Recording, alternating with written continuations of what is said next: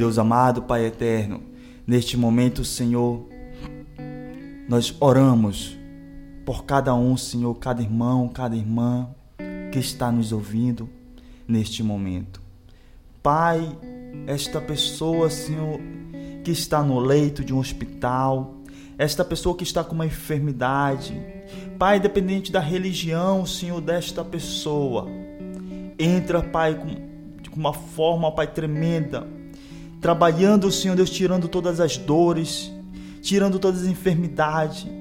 Pai, independente, Pai, da doença, Pai, que esteja alojada ali, Senhor. Tu, Pai, Tu é o médico dos médicos. E nós te pedimos, Senhor, nesta manhã, tira, Pai, dos ossos, dos nervos, do sangue, todas as doenças. Tira, Pai, tudo aquilo que não te agrada. Em nome de Jesus, Pai, dê a cura, dê a libertação para esta pessoa que está enferma. Pai, que está, Pai, à procura de um milagre, Senhor.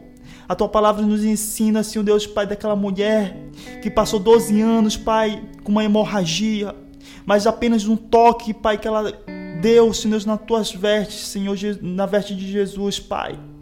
Ela foi curada, foi transformada. E assim nós cremos, Senhor, que através de um ato, de uma oração que nós estamos fazendo, é um toque, Pai, que nós estamos dando, Senhor. E a nossa fé, Pai, está sendo exercida, Senhor, de forma tremenda. E nós queremos que através desta oração, Pai, pessoas estão sendo curadas. Pai, pessoas estão sendo transformadas. Pai, pessoas estão sendo saradas através desta oração. Pai, nós unimos nossa fé e cremos, Senhor Deus, no sobrenatural acontecendo, assim como aconteceu Pai, com aquela mulher que passou 12 anos enferma. Nós cremos, Pai, que hoje, Senhor Deus, é o dia da cura, é o dia do milagre.